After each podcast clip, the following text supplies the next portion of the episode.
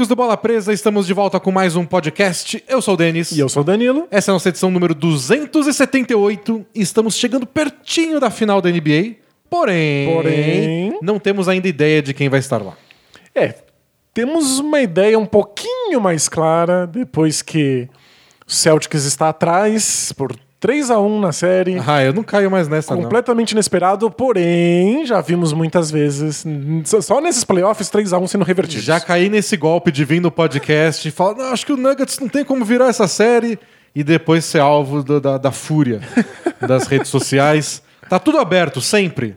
Tá 3 a 0 o time ganhando de 20 pontos no quarto A período. gente nunca sabe o que pode Nunca acontecer. sabe, esporte é caixinha de surpresa. Mas de verdade, essas séries estão bem disputadas e é isso que a gente vai falar hoje. Lakers e Nuggets, que a gente tá atrasado. O podcast vai entrar no ar na sexta-feira. A gente tá gravando quinta no fim da tarde, começo da noite. Então a gente não vai comentar o jogo 4. é, Mas de qualquer forma, É. a gente vai falar do, do que aconteceu até aqui. Quem está vendo a gente ao vivo no YouTube, que a gente faz nossas gravações, está de fato ao vivo. Você que está ouvindo aí no seu fone de ouvido, no Spotify, no seu agregador de podcast favorito, você está ouvindo a gente de um ponto no passado. É, somos, somos uma estrela. é. Desculpa qualquer coisa. e no leste, Heat e, e, e Celtics está 3x1 para o Miami Heat. A uma vitória da final. E Guadala a uma vitória da sua sexta final consecutiva. Surreal, né? Mas todos os jogos bem disputados. Vai saber. Mas antes da gente comentar essas séries, Danilo, faça um carinha do jabá. Boa! A gente é um blog, o balapresa.com.br. Você pode entrar lá para ler nossos textos constantes sobre NBA. A gente também tem nosso podcast às sextas-feiras, o nosso resumo da rodada no YouTube, que sai todo dia no horário do almoço, depois de um jogo da NBA.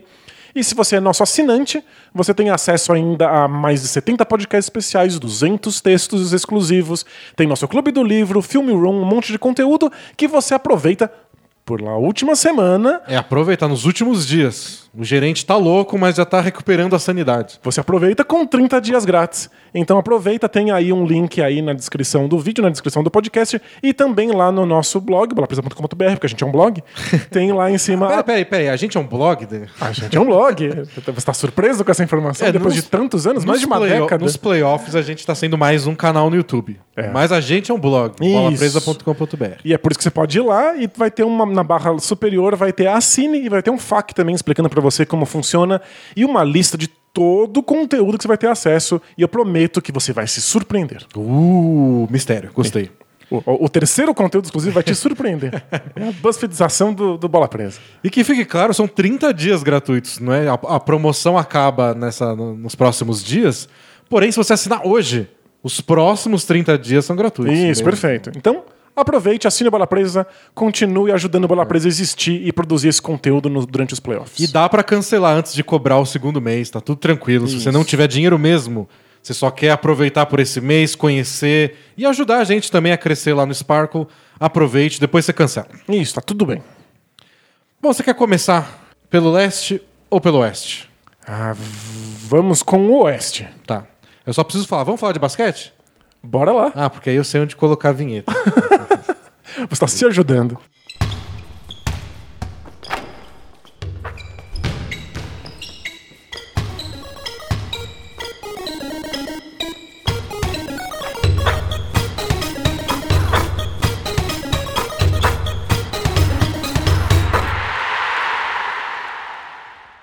Agora sim, leste ou oeste, Danilo? Vamos pro Oeste. Oeste. Los Angeles Lakers 2, Denver Nuggets 1, enquanto a gente grava isso. Espero que o Lakers ganhe hoje à noite pra fazer um 3 a 1 Tem certeza? Resultado muito perigoso. Tenho certeza. Por quê? Porque 2 a 2 me deixaria mais apavorado. Entendi. Porque eu, eu penso, pensando na minha cabeça de torcedor, Claro. entre o misticismo do Nuggets virar 3 a 1 e o pavor de ver o Lakers perder dois jogos seguidos, depois de ter ganhado um só no último segundo, eu acho que eu vou me sentir mais confortável no 3 a 1 Faz muito sentido. Duas derrotas consecutivas, ter ganhado um apertado contra um time que não tem absolutamente nenhuma pressão, É. que não para de falar que tá se divertindo. Nada mais horrível do que alguém que tá cortando a sua cabeça e diz que tá se divertindo. É meio psicopata, assim. Tem, tem que, tem que internar o Nuggets. Não, e, e ne- nesse negócio de jogo mesmo, pensa quando você tá jogando videogame, quando você tá jogando pelada de basquete e você tá levando muito a sério, e o outro cara tá mandando morrendo da risada. E tá pau a pau. você não consegue ganhar dele. Você já se inclinou pra frente no videogame, para o sinal universal do vou jogar sério. E o cara tá relaxado e tá ganhando de você. Pois é. É desesperador. Aquela luta famosa do Muhammad Ali, em que ele tá tomando um monte de porrada e eventualmente dá uma risadinha e fala: É só isso que É. você tem? Nossa, imagina o desespero do outro lado. Né? Então o Nuggets tem esse lado desesperador. Eu prefiro lutar contra o misticismo do 3 a 1 do que sentir o Nuggets crescer na série, ganhar dois jogos seguidos. Eu, como torcedor do Lakers, preferiria isso. Não, faz muito sentido, e até, vamos ser sinceros, por mais que o Nuggets jogue bem quando tá com as costas contra a parede, é sempre muito difícil voltar de um 3x1. É, não, uma hora tem que. É, eventualmente isso não vai dar. Então, mas é, tá, tá bem pau a pau, os jogos foram muito disputados. E acho que a questão é: alguém arranjou resposta para as principais armas do outro time? Eu acho que isso que vale a gente discutir, pensando não só nesse jogo 4 de daqui a pouco, mas até para o restante da série. Acho que isso que indica, como ainda faltam vários jogos, o que pode acontecer. É, acho que o ponto positivo pro Nuggets é que eles encontraram respostas para manter o Jokic em quadra. E isso já, já é um grande avanço pro time. É, o Jokic tá com- parou de cometer falta, igual no primeiro jogo. No segundo tiveram algumas jogadas que fez, fez falta quase. Mas nos outras part... na, na terceira partida já foi bem mais tranquilo. Isso é essencial pra ele, mas também é importante não só ele ficar em quadra, mas ele ser protagonista no ataque. Exato. Ele ser agressivo, ele continuar dando arremesso, Bem. a bola começar jogadas na mão dele. Que é uma coisa que o Lakers tentou tirar do Jokic no começo da série, com a ausência das dobras de marcação. Então é você contra o Javeio McGee. So- sozinho, se vira. Ninguém mais no Nuggets fica livre, você não vai ter passe pra ninguém. E se precisar trocar, é você contra o Caldwell Pope, que tem metade do seu tamanho, um quarto do seu peso, mas é você sozinho. Não vai ter dobra, não vai ter Nuggets rodando bola, não vai ter arremesso de três. Isso pareceu incomodar um pouco, mas nesse último jogo a gente já começou a ver o Jokic dar um pouco mais de assistências, alguém ficar um pouco livre, um corte, aquele pick and pop com o Monte Morris que a gente analisou no, no resumo da rodada, que o Morris faz um bloqueio para ele e ele faz ele faz o pop, não o próprio Jokic. A gente começou a ver o Jokic participar mais do ataque e não só no mano a mano. É, o Nuggets se acostumou muito ao longo da temporada e particularmente nos playoffs a ter movimentação sem a bola porque há uma dobra de marcação no Jokic.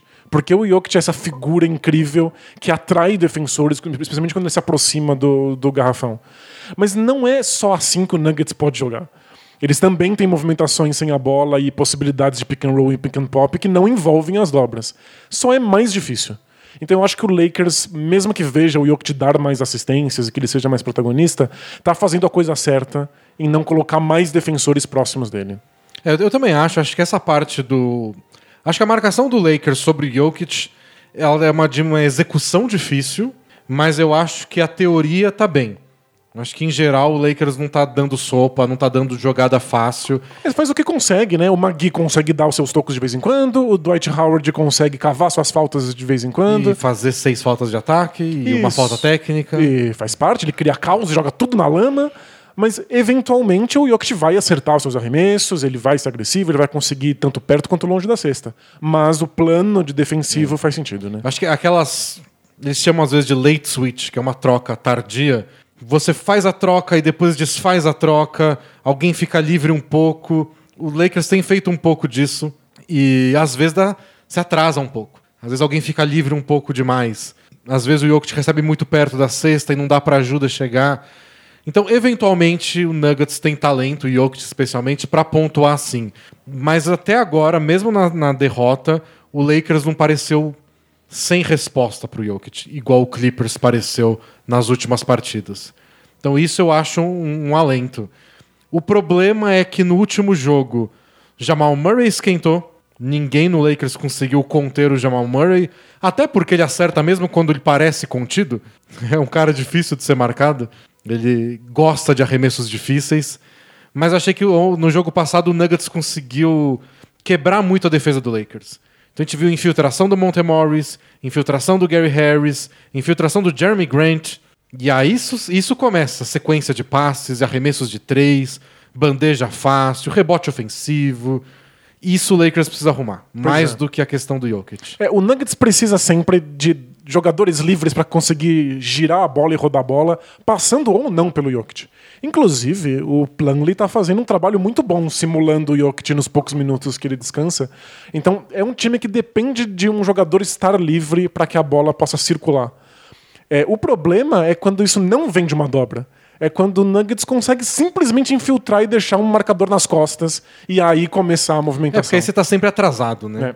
Acho que essa é a coisa mais importante. A dobra cria isso também, mas o drible tá- é, É, faz- é uma possibilidade, é. é uma possibilidade. Você quebra essa primeira linha de defesa, você tem um 5 contra 4, um 4 contra 3. Aí com a movimentação e o espaçamento certo entre os jogadores, sempre vai estar em vantagem. E o Nuggets tem tirado proveito disso ao longo dos playoffs. Nem sempre porque o Jeremy Grant e o Gary Harris já tiveram seus altos e baixos nos arremessos em marcação, mas em geral a média tá boa. Então é importante pro Lakers não perder isso.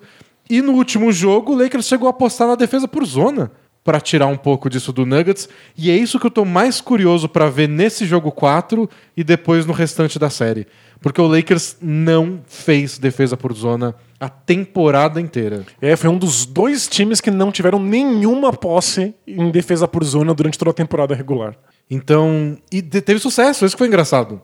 É um time que nunca usou e que soube fazer isso no momento mais crucial da temporada, né? E, e pegou o Nuggets muito de surpresa. Claro. E a formação da zona deu certo porque o Caruso e o Rondo naquela linha de frente, seja do 1-2-2 ou do 2-3, da- da- falando dos tipos de marcação por zona, são bem chatos. Eles ficam esticando o braço e tentam roubar a bola, Eles incomodam muito. dobram, interceptam, se recuperam, são bem ativos defensivamente e ágeis. É... Então é uma opção legal. Não sei, talvez o Nuggets já apareça mais preparado para esse jogo. Talvez dê certo de novo e o Lakers descubra que possa ser uma arma útil daqui para frente. Não sei, mas foi uma alternativa que foi o que impulsionou o Lakers cortar a diferença de 20 pontos para 3 em coisa de 3, 4 minutos. Pois é, e a gente viu isso mais uma vez na defesa do Lakers.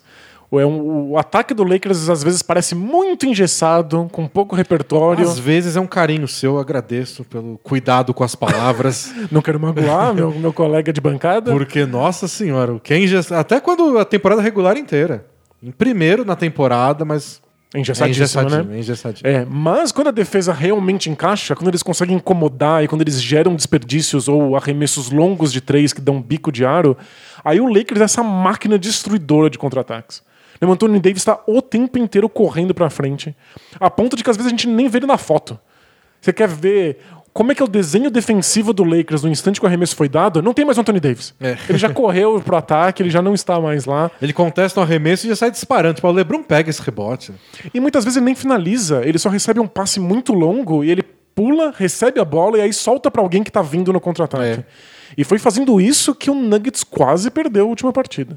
Foi uma sequência de contra-ataques por rebote, roubo de bola. E nisso eu confio muito no Lakers. Tava até pensando, sem querer me adiantar demais, porque essa série já tá difícil bastante, mas vendo o Celtics jogar contra o Raptors e depois agora contra o Heat, o Celtics não deixa ninguém puxar contra-ataque.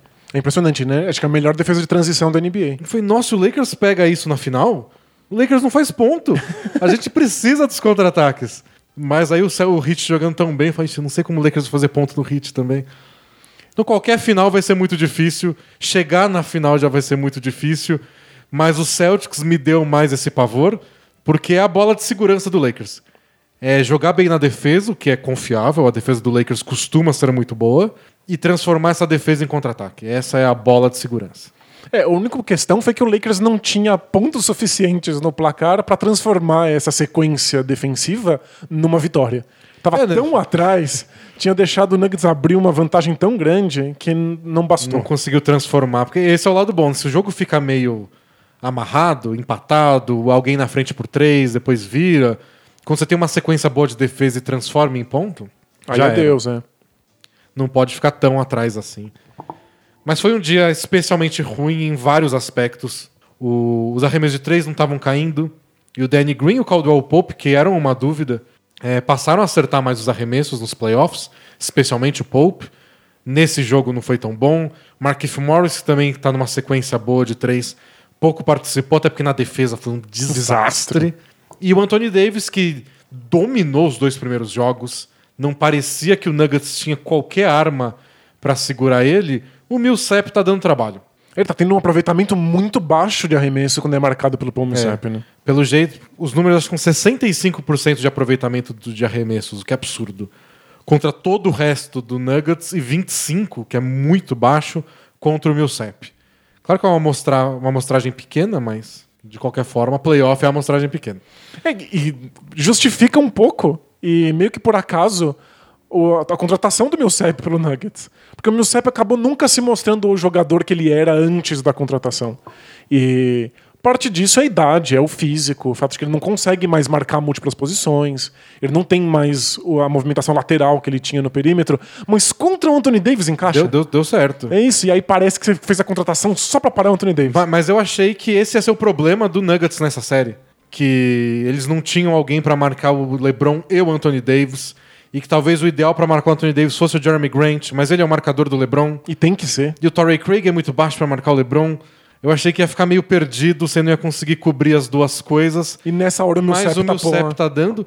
Embora seja difícil, porque, como a gente viu nos dois primeiros jogos, tem hora que você precisa do Jokic marcando o, o Anthony Davis, tem hora que tem troca de marcação, tem hora que tem mismatch só porque você teve que voltar correndo pra defesa Até porque o Lakers puxa muito contra-ataque, e não né? conseguiu posicionar quem você quer marcando quem exatamente.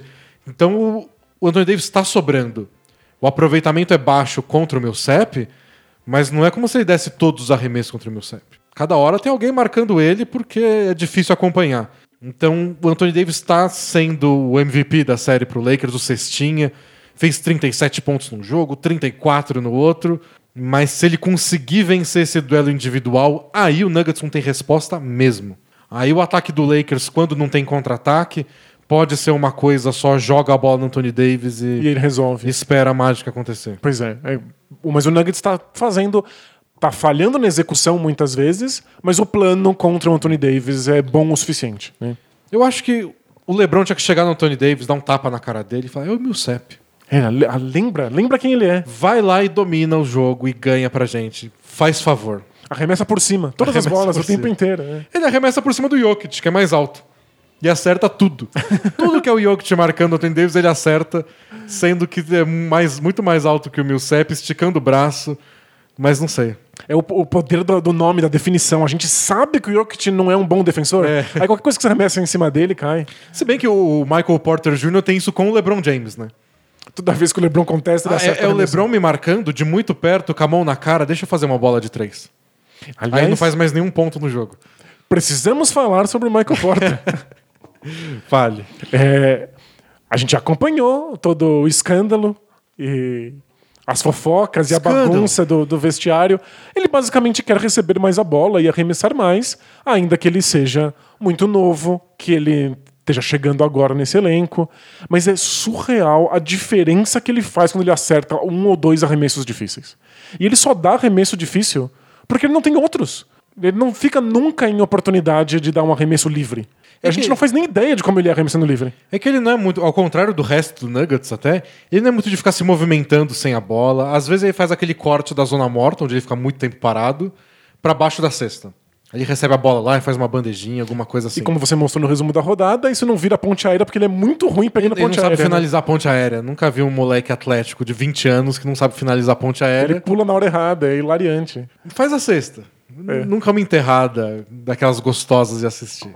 Mas ele tem isso, né? Ele fica esperando receber a bola e parece que ele quer jogar no mano a mano.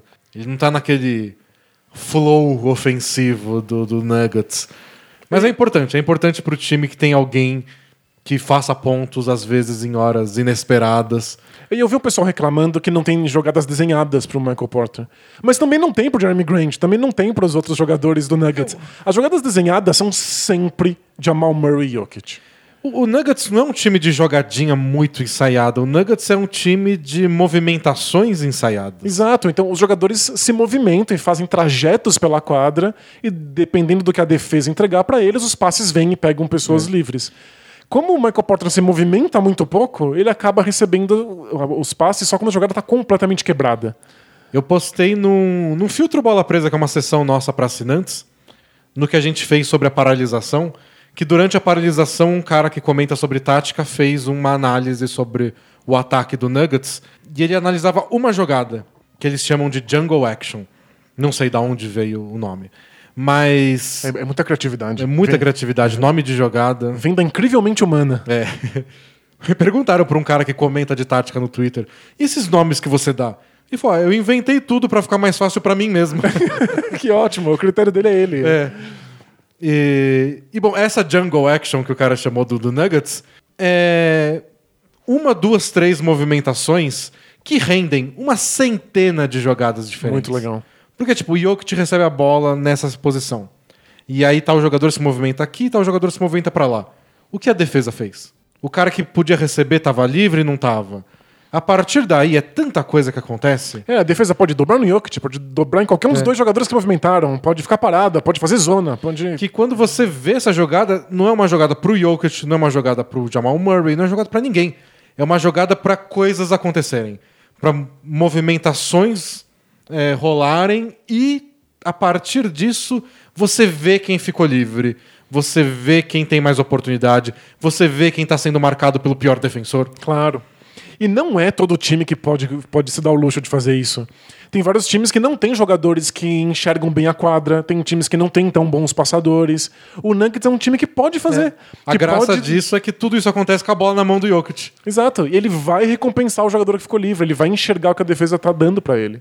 Então, torna o Nuggets um time extremamente perigoso contra defesas que cometem qualquer tipo de equívoco.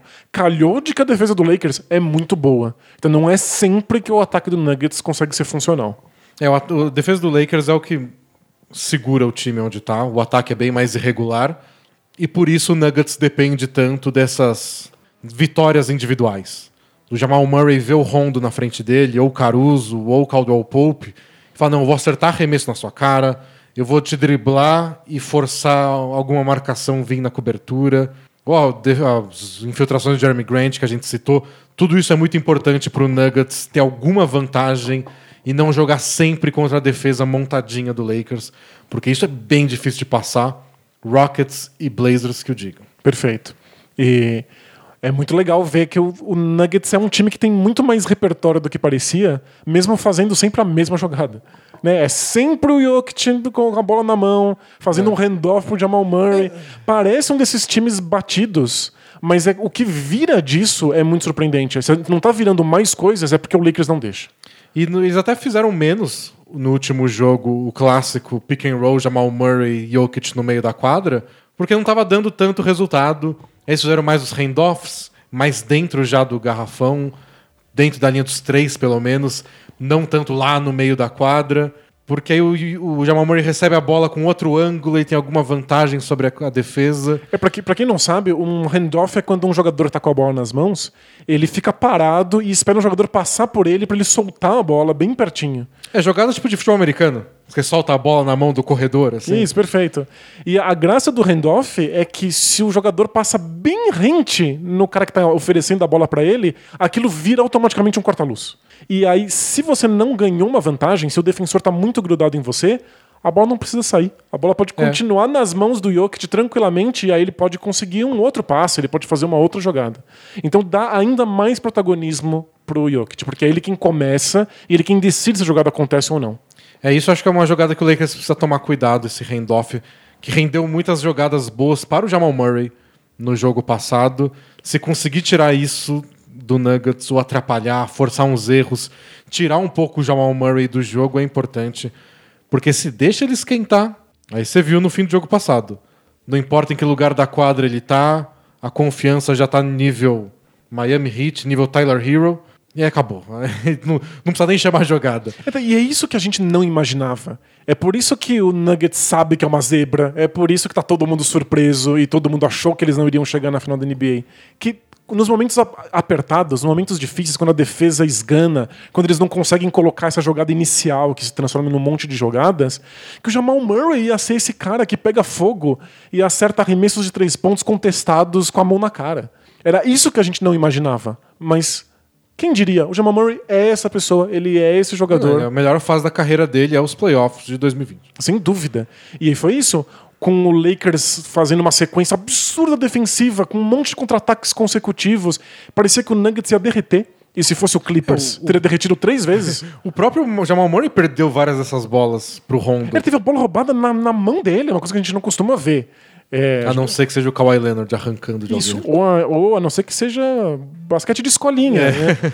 Então foi muito estranho. E aí o Jamal Murray volta e acerta um arremesso girando pela, pelas costas dele com a mão na cara. É, o Nuggets precisa disso às vezes. Todo time precisa de um cara assim. E o Nuggets a gente ficava na dúvida. Que o Jamal Murray às vezes era, às vezes não era. Os playoffs do ano passado foram o quê? Cinco, seis jogos contra o Spurs que o Jamal Murray não apareceu pra jogar.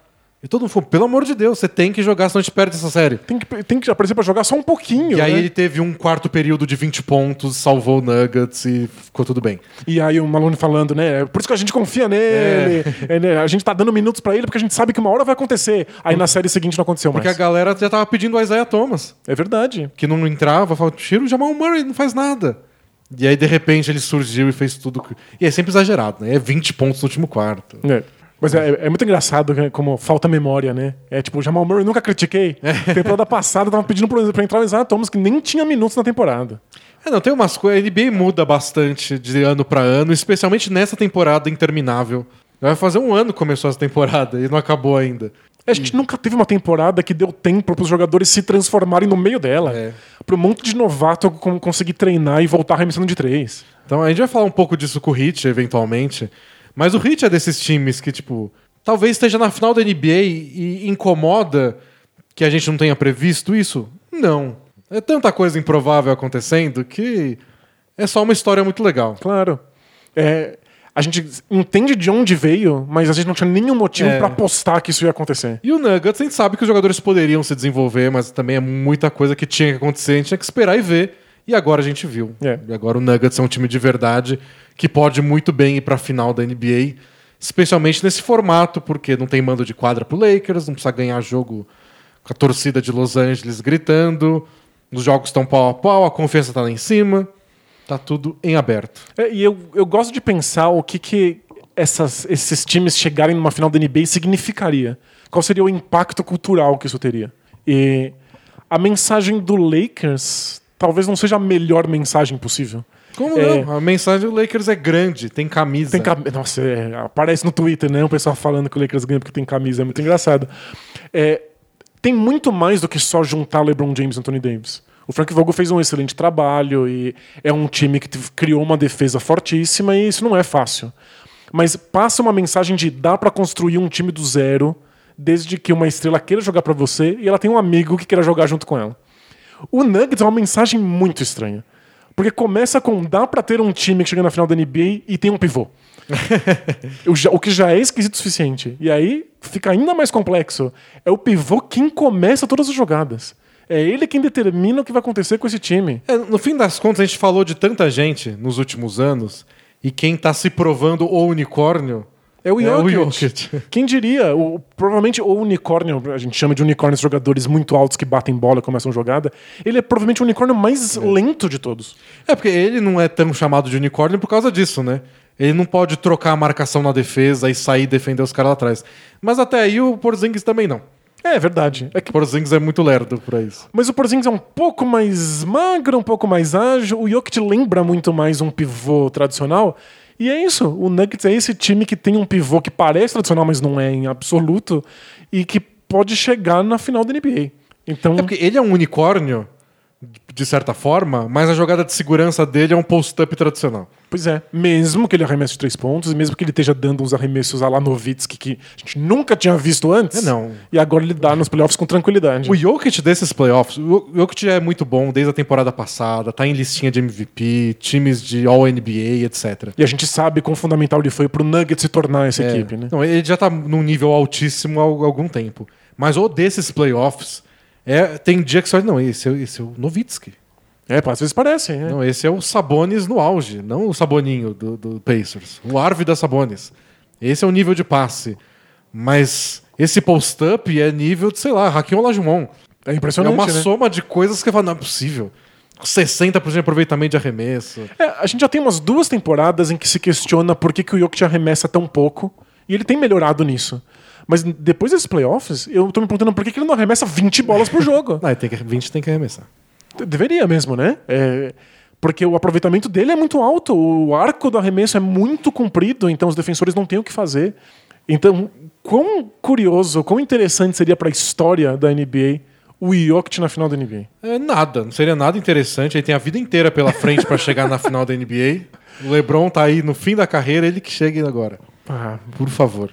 Clubismo. É, no, no caso, sim.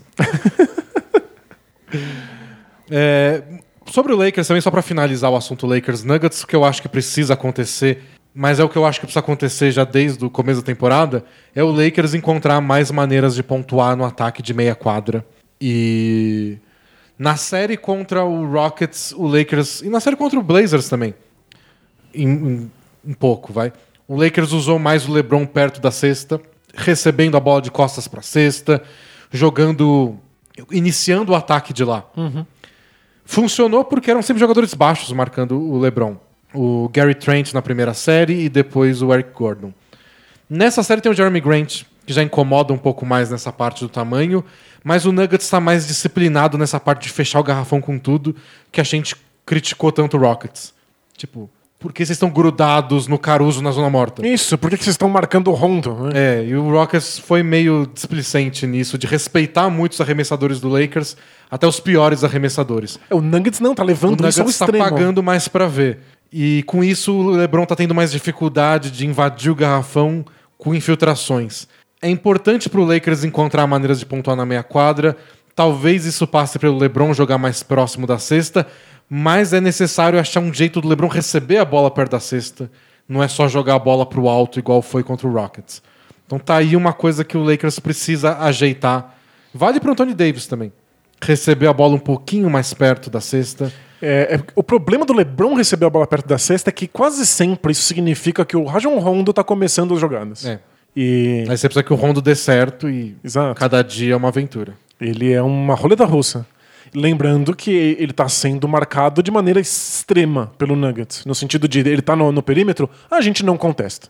Né? A, o- a última partida que o Nuggets venceu, o Rondo teve chances no último período, em que ele roubou várias bolas, ele teve chances de acertar arremessos de fora. Errou. Errou, e o que ele Nuggets desistiu vive de- com isso. Teve um que ele desistiu de arremessar, tentou infiltrar e fez falta de ataque. Não. Teve um que ele fez um arremesso, um floater difícil, acabou cavando falta do Jokic, mas foi mais sorte que juízo. Mas é, é- ele é um, um jogador importante pro Nuggets, especial pro, Lakers, especialmente para colocar a bola nas mãos do LeBron mais perto da cesta. Mas o Nuggets sabe como marcar o, o, É. o Rondo. Isso significa não respeitar ele demais. E que o Rockets acabou não sendo capaz de fazer, né? Bom. Bom, é isso. Não sei o que vai acontecer, mas esse papo de historinha que o Jokic tem que ir pra final da NBA, Seria muito interessante. balela. LeBron neles, pelo amor de Deus. Vamos pro leste? Vamos. Mas antes de ir pro leste, e se E se? a gente fizesse um momento alura? Momento Alura! Porque a gente se empolga no leste e capaz o momento alura acabar lá no fim do mundo. É, a gente vai falar do leste com Nick Nurse e Spoelstra, dois dos técnicos mais inteligentes da, da NBA. E você pode ser inteligente também fazendo um monte de curso na Lura. Inteligente, nosso público. Eles pagam pra ouvir gente falar de basquete, Danilo. Isso quer dizer que eles são geniais. Obrigado, gente. Obrigado. Minha filha precisa de vocês. Vocês pagam pra ouvir sobre basquete e podem pagar menos pra fazer um monte de curso na Lura, porque vocês podem usar o nosso link de desconto no alura.com.br barra promoção barra bola presa. E o desconto é de 100 reais e o um monte de curso é mais de mil. Isso! São mais de mil cursos que a Lura pode atestar a qualidade, porque são eles que produzem os próprios cursos, eles só não amontoam lá um monte de cursos aleatórios, eles fazem tudo com muita calma, com muito cuidado, e aí você pode ter certeza que eles vão ajudar você a catapultar sua carreira. Boa. Então vai lá, usa nosso desconto, catapulte sua carreira, seja versátil como esses técnicos. Exato. E não fique dependendo de uma coisa só, igual outros times por aí. É... Rockets, Clippers. Harden, Bucks, Kawhi Leonard. é, algodão doce. Eu achei que tava falando palavras. Então, mas vai lá, pessoal. O, a Lura tem muito curso. Eu sempre falo, entra no site deles para ver a lista toda, porque tem curso de programação, tem curso de marketing, tem curso de produção de conteúdo, tem curso de youtuber, pra ser igual a gente. Isso, deve ter curso de algodão doce também. Possível. Venda algodão doce Na internet. na internet. Então vamos lá, falar do leste. 3 a 1 pro Miami Heat. Eles abriram ontem com mais uma vitória de jogo apertado, de precisar executar no quarto período. E o Heat olha pro quarto período e dá risada. Ele boceja. boceja diante do perigo e fala o quê? Pressão. Meu Deus. Pra humilhar a pressão, toque a bola pro meu jogador de 20 anos, esse novato.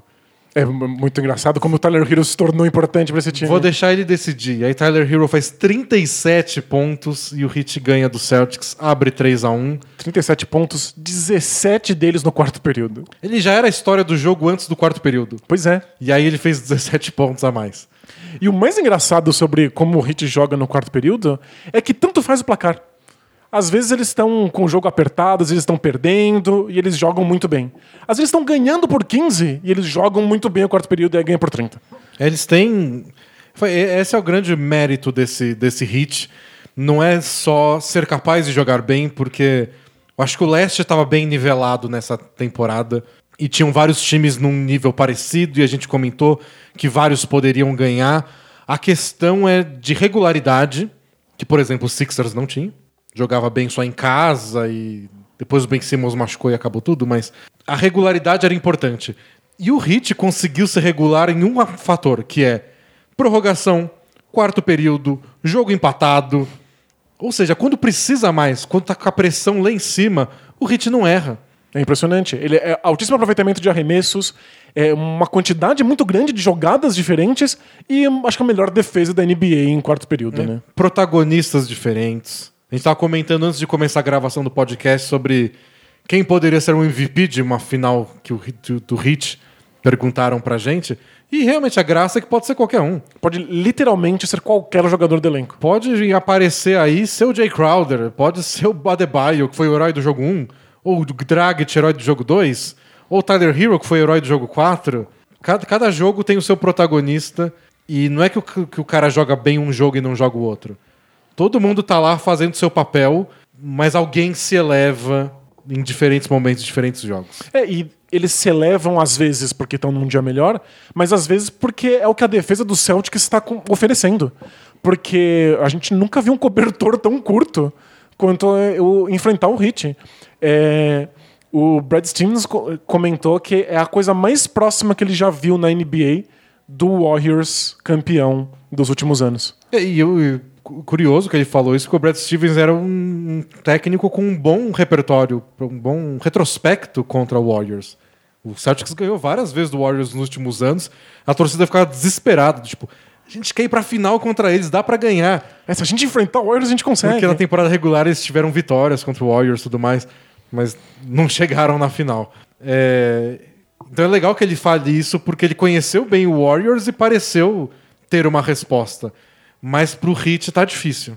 Pois é, e é isso. É jogadores demais fazendo pontos demais em muitos lugares diferentes da quadra. Muita gente se movimentando sem a bola, muita gente cortando em direção à cesta. Lembra o Warriors mesmo. Só que com a diferença de que a gente não consegue apontar estrelas tão definidas quanto a gente era capaz de fazer no É. Warriors. E é uma coisa que finalmente tocaram nesse assunto, técnicos tudo mais, porque a gente já tocou nessa tecla várias vezes sobre quando falavam em imitar Warriors. Porque o pessoal falava sobre é, jogar sem pivô, small ball, trocar a marcação, arremessar muita bola de três, Né. ter um arremessador que arremessa do meio da quadra. Todo mundo tocava nesses pontos, mas não tocavam no ponto de muitos passes, ninguém para quieto num lugar, a jogada começa e recomeça seis vezes na mesma posse de bola. Essa parte do, do sistema ofensivo do Warriors, ninguém queria fazer. Pois é. É, lembrando que a gente é um blog, porque tem um texto no Bola Presa analisando essa, essa tentativa de imitar o Warriors e de como isso virou basicamente arremessos de três pontos. E a gente tá vendo essa revolução nas bolas de três.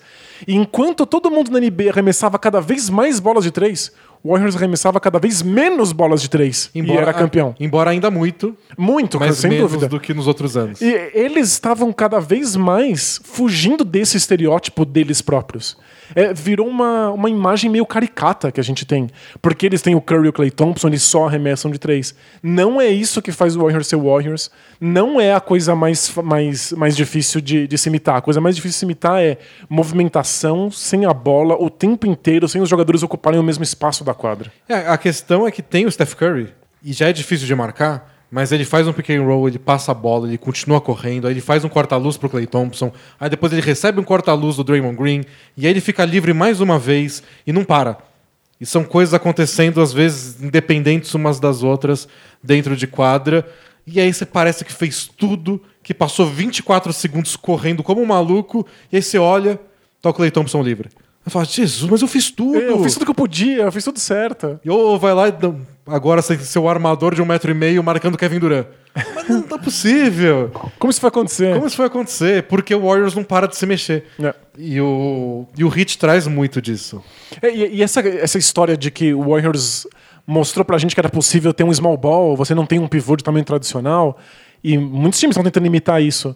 Mas a questão não é só ter um jogador mais baixo, é ter um jogador como o Draymond Green que consegue se movimentar sem a bola, que consegue passar a bola de qualquer lugar da quadra. E o Draymond Green faz as coisas que um pivô precisaria fazer sem a parte ruim, que é a lentidão, por exemplo. Exato. Então precisava de alguém pra dar um toco no caso de uma infiltração, o Draymond Green tava lá pra dar esse toco.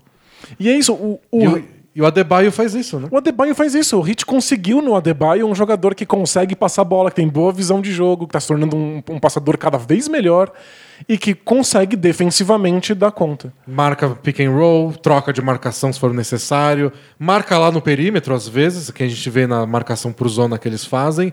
E se precisar dar toco no último segundo, ele dá o toco no último segundo. Perfeito. Inclusive mais explosivo, mais atlético do que o Draymond Green. É.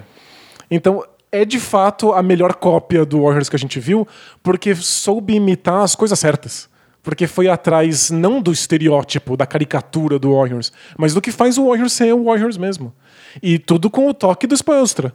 Que sempre. Não, é, não é o mesmo ataque com as mesmas jogadas, são as mesmas características. Exato. E o Spoelstra sempre teve como um traço forte dele como técnico as defesas que ele usa, o fato de que ele usa muita defesa por zona. E a gente tá vendo aqui a série de playoff com mais posses defendidas com defesa por zona da história da NBA. Porque o Spoelstra tá no comando. Então tem esse toque que é só do Hit, que é único, é o jeitinho deles. Mas a gente reconhece um time que foi campeão há pouco tempo em várias características do Hit agora. Se bem que é é uma surpresa, porque é uma surpresa ver um time que consegue emular isso tão bem, mas que tem os resultados o mesmo sem as estrelas, porque é NBA, não tem jeito. É, né? Parte importante de você estar se movimentando sem a bola é que quem está se movimentando sem a bola seja o Curry e o Clay Thompson. É, você já tá- tenha talento. E se for o John Waiters, não ajuda muito, como o próprio Hit percebeu com o John Waiters. Então é legal que o Hit faça isso, não é exatamente esses talentos, não tem um MVP da temporada igual o Curry, mas tem caras jogando muito bem. Isso é importante. Então, Adebayo jogando um nível muito alto, Jimmy Butler jogando um nível muito alto, embora não sempre nos arremessos, mas criando para os outros. E aí os caras que eles se encontraram aí, E- Tyler Hero, Duncan Robinson, Que o Hit é muito bom em fazer. ressuscitaram o Dragic depois de umas duas temporadas meio apagadas. E o Hit sempre deu as condições para os atletas se desenvolverem. Mas o Tyler Hero é um caso único.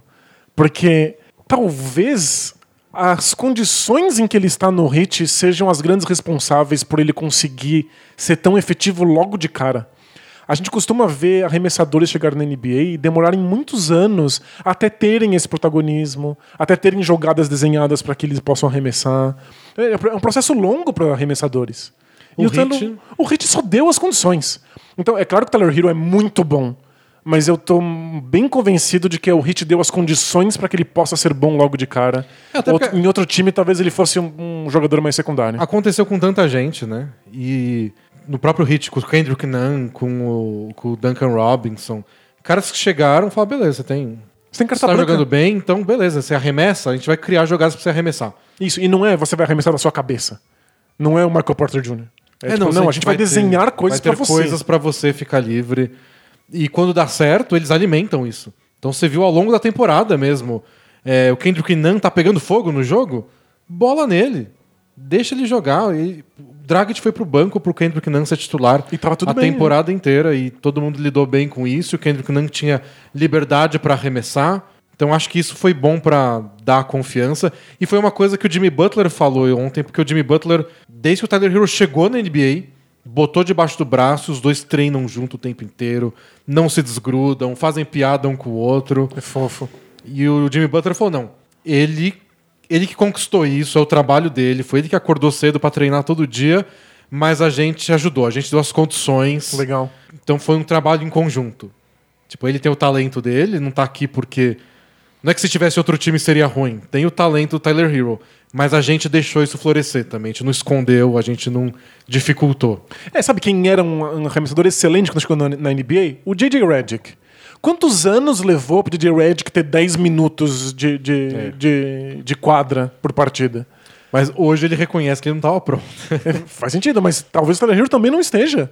Talvez a gente veja ele ser um arremessador ainda mais espetacular mais pra frente. Perguntaram no podcast do JJ Redick se alguma vez ele já teve vontade de ignorar tudo que o técnico tinha falado e, e só sair fazendo coisas da cabeça dele. Só arremessar.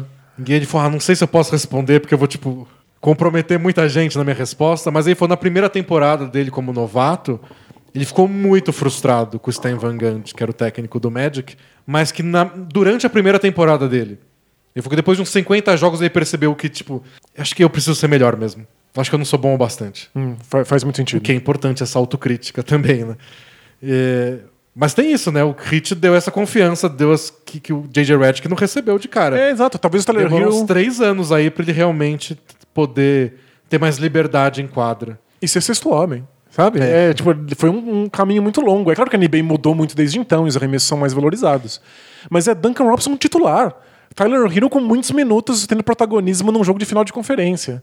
É, não é só sobre talento individual, é sobre o Hit construir uma estrutura que todo mundo acredita, que todo mundo banca e que permite que os jogadores façam isso. E, e é surpreendente que dê certo. É. Logo de cara. Isso é fascinante, porque é bonito o discurso de dar oportunidade pra todo mundo e dar confiança. Mas às vezes você faz isso, o novato chega, mete quatro airballs seguida porque tá nervoso. É. Você perde o jogo. E aí, como é que fica? Então, e, e todas as críticas de que ninguém achava que o Nuggets ia chegar tão longe valem pro Hit. E não é que ninguém soubesse o que o Hit estava fazendo. A gente acompanha como o Hit é o time que joga direitinho, que tem um dos melhores esquemas táticos da NBA, que tem um dos melhores técnicos da NBA há muitos anos. Que o Hit é celeiro de atletas, que tira gente talentosa da orelha. Todo mundo sabe o que o Hit está fazendo e quão longe o Hit pode chegar. A gente só não imaginava que fosse ser agora. Talvez fosse um processo mais longo até que esses jovens jogadores estivessem inseridos no sistema, até que o Jimmy Butler entendesse o que está acontecendo no Heat e assumisse as rédeas do time. Parecia um processo mais a longo prazo que certamente daria frutos. Deu instantaneamente. E foi muito rápido, foi muito rápido. O Adebayo deslanchar agora que ele é titular e sem o Whiteside do lado, eu achei que ia acontecer. Claro. Agora, É, aliás, a gente sempre soube que o Heat queria se livrar do É. Whiteside, né? agora ele jogar tão bem, tão cedo, seu All-Star logo de cara, foi, foi, foi mais rápido do que a gente imaginava e melhor do que a gente imaginava. Pois é. E se os playoffs tivessem acontecido durante a temporada regular, o Tyler Hero estaria aí lutando pra ser calor do ano. Ele entrou no primeiro time dos novatos. Saiu a seleção dos novatos, tem o time 1 e o time 2. O Hero tá no time 2. O Kendrick não tá no time 1 e ele nem joga mais. Pois é. Ele é. foi pra reserva com o Dragic ressuscitou aí, jogando muito nos playoffs. E aí o Kendrick não nem, nem na rotação, tá? É fascinante. E é, é isso. O Hit pode ter o Nan no banco de reservas pra quando quiser usar. E tinha o Olinick, que no começo da série o, o Eric Spoelstra falou que queria usar muito porque o Ibaka deu certo nos pick and pops na série passada. O Olinick não deu. Aí não jogou nesse último jogo. O Igodala jogou mais. Tiraram o Solomon Hill lá do, do, das teias de aranha. Coitado, né? Botaram no jogo. Não sei se nem estava pronto, deve ter tomado um susto quando entrou em quadra. Mas foi. O, o Hit topou um small ball total sem Kelly Olynyk e o Solomon Hill foi, foi marcar no garrafão. Jogou pouco tempo até, mas foi engraçado ele entrar. O Iguodala foi pivô por mais tempo. E tá sendo divertido demais essa série, porque o Celtics tem a mesma coisa, né? Então o Cantor joga, depois não joga. O Robert Williams joga, depois não joga. O Hayward voltou, e aí muda a rotação do time. Eles também têm várias coisas que eles podem fazer, mas é um time que confia mais no quarteto deles lá com Kemba, Tatum, Jalen Brown e Marcus Smart. É sem dúvida. É que o que está acontecendo é que o Celtics, que fez um quadrilhão de ajustes contra o Raptors, está sendo forçado agora a enfrentar uma defesa por zona quase o tempo inteiro contra o Heat. E aí você não consegue fazer exatamente as jogadas que você planejou. É difícil ver o Celtics encontrando o arremesso que queria dar. E aí você acaba tendo que confiar muito mais no jogo de mano a mano e nas, nos jogadores que você já tem consolidados no time. É, o Celtics tem algumas jogadas que eles gostam de usar bastante, tipo aquele corta-luz duplo pro Kemba Walker. E aí a zona vai lá, trocou a marcação, você sai do corta-luz duplo, tá meio tudo igual, você não criou uma vantagem igual normalmente você cria, até dá para criar, mas não é a mesma coisa. Então você vê o Celtics tendo que fugir de algumas jogadas que eles gostam de usar porque a defesa por zona é, força coisas diferentes. E a gente viu na série contra o Raptors que eles conseguem escapar disso, tanto que eles ganharam a série. E a gente viu também que eles conseguem criar bons arremessos. Dá para o Celtics ganhar. Pois é. O Celtics sabe o que fazer contra as zonas. Inclusive, o Brad Stevens comentou que quando ele desenha agora jogadas na, no banco nos tempos técnicos, ele faz jogadas que funcionem contra a defesa individual e Ou contra a zona. zona. É. Tem que ser uh, jogadas que, que deem conta das duas coisas, porque você não sabe qual defesa do Hit vai voltar na próxima posse de bola. Então é claro que ele tem repertório, ele sabe que jogadas fazer, e o Celtics está executando bem essas jogadas. Mas até o Dragic chegou a comentar isso numa entrevista, de que o Celtics passa a maior parte do tempo ou passando a bola, ao invés de finalizar, ou tendo que finalizar jogadas no mano a mano, jogadas em marcação individual. Porque faz parte de estar tá enfrentando uma defesa contra a qual você não está é. confortável. Eu achei que os dois melhores momentos do Celtics na série foi no primeiro tempo do jogo 3, que foi o que eles ganharam, que foi quando eles conseguiram um ataque de transição muito bom. Então, é chegar rápido no ataque e já atacar antes a defesa do Hit se posicionar, pegar vários mismatches, que é quando você está sendo marcado por um defensor que não deveria estar te marcando, que não era a ideia inicial do hit. Você pega cestas fáceis, a gente viu cesta do Jalen Brown recebendo a bola embaixo da cesta porque o Tatum só acelerou o ataque. Isso deu muito certo, mas o Hit conseguiu chegar mais preparado para o jogo 4 e evitar um pouco. Embora acho que o Celtics teve a insistir mais, tipo, corre, corre, corre sempre. E quando o Celtics conseguiu infiltrações, porque uma coisa é você quebrar a zona num passe, Outra coisa é você quebrar no drible. Eu acho que quando eles conseguiram no drible, eles tiveram mais sucesso, porque o cara já está infiltrando, já pode finalizar de cara. E é quando o Hit acho que teve mais problemas. Mas passar por essa defesa por zona no drible é difícil. Tá cheio de dobrinha, cheio de mão interceptando, atrapalhando. E dá muito medo, porque o Hit é um excelente time roubando bola. É, então, mas acho que é, esse é o segredo do Celtics, além de acertar os arremessos livres, que é uma coisa que sempre decide qualquer série desde que o mundo é mundo. Mas contra as zonas, se você tá fazendo certo, eventualmente alguém sobra minimamente é. livre para dar uma, uma arremesso de três pontos. Então né? tem, tem dia que a gente pode fazer mil análises táticas, mas só tem que acertar arremesso quando você conseguiu criar alguma coisa boa. É. Isso o Sérgio precisa fazer. É, os melhores momentos do Celtics no jogo 4 foram com infiltrações muito rápidas, passando a bola, e ao invés de fazer o que o Drag te falou, só ficar passando e sem finalizar, passando a bola e infiltrando muito rápido assim que a bola chega no jogador, e aí, depois da infiltração, passando para trás. Para alguém receber essa é. bola também com um pouquinho de vantagem para infiltrar outra vez. E se não tiver a bandeja, passar para trás e continuar fazendo isso até pra... ter um tirar a defesa do lugar, né? Não é. ficar naquela zona montadinha 3-2, 2-3, 2-3. O problema é que, eventualmente, o Celtics tem que parar de fazer isso e decidir. Então, esse vai ser o meu arremesso. E tem que converter. É. Se você ficar procurando sempre um arremesso perfeito, não vai vir um arremesso perfeito contra a zona do, do hit. Eles se recuperam muito bem. Então, você nunca vai estar totalmente livre, né? E outra coisa que eu acho que o Celtics precisa melhorar para conseguir voltar para essa série e talvez virar é a execução de fim de jogo, que a gente já elogiou bastante o Hit. O Hit comete pouquíssimos turnovers em fins de partida, eles conseguem muitos arremessos, acertam arremessos difíceis, não tem muito o que fazer sobre isso. O Celtics precisa igualar, porque o que a gente viu no jogo passado, por exemplo, e viu no jogo, acho que o 1, né, que foi para prorrogação, muito turnover do Celtics no quarto período, turnover quando faltam dois, três minutos, um passe errado que vira contra-ataque para o Jimmy Butler. Não pode ficar entregando a bola. E não tem muito estratégia. A jogada tá lá desenhada, eles fazem desde que a temporada começou. É fazer direito. E tá aí a dificuldade de ser campeão da NBA, né? Fazer direito na hora que importa. É o que todo time precisa, mas nessa série a gente tá vendo em sequência. Todo jogo chega no fim da partida, é o Celtic se embananando e o Heat fazendo direitinho. Pá, pá, um passe aqui, um passe aqui, o arremesso que a gente quer. Pois é. Mas se executar direito, os Celtics ainda têm chance na série. De fato, apesar do 3 a 1 o Celtics sabe o que precisa fazer, só precisa executar melhor. É, e vários jogos decididos por pouco. Não é, é que o, o Heat está atropelando toda a partida e o Celtics correndo atrás. Tá tudo no detalhezinho, é uma jogada aqui, uma jogada lá, uma sequência em tal período. Oh, mas sabe mas que... sempre indo a favor do Heat. Pois é. Mas sabe que tem uma coisa que eu acho que o Celtics ainda não sabe o que fazer e que é. eu acho que o Brett Stevens ainda tem que decidir, que é o que, que eles vão fazer com a questão do pivô. Porque o Thais, que é um pivô muito mais tradicional, está sendo batido pelo ataque do, do Hit. Mas eles precisam manter um pivô em quadra para pegar rebote ofensivo, que é uma coisa que as defesas por zona cedem muito pro adversário. E o Thais pega muito bem. E o Thais é muito bom nisso.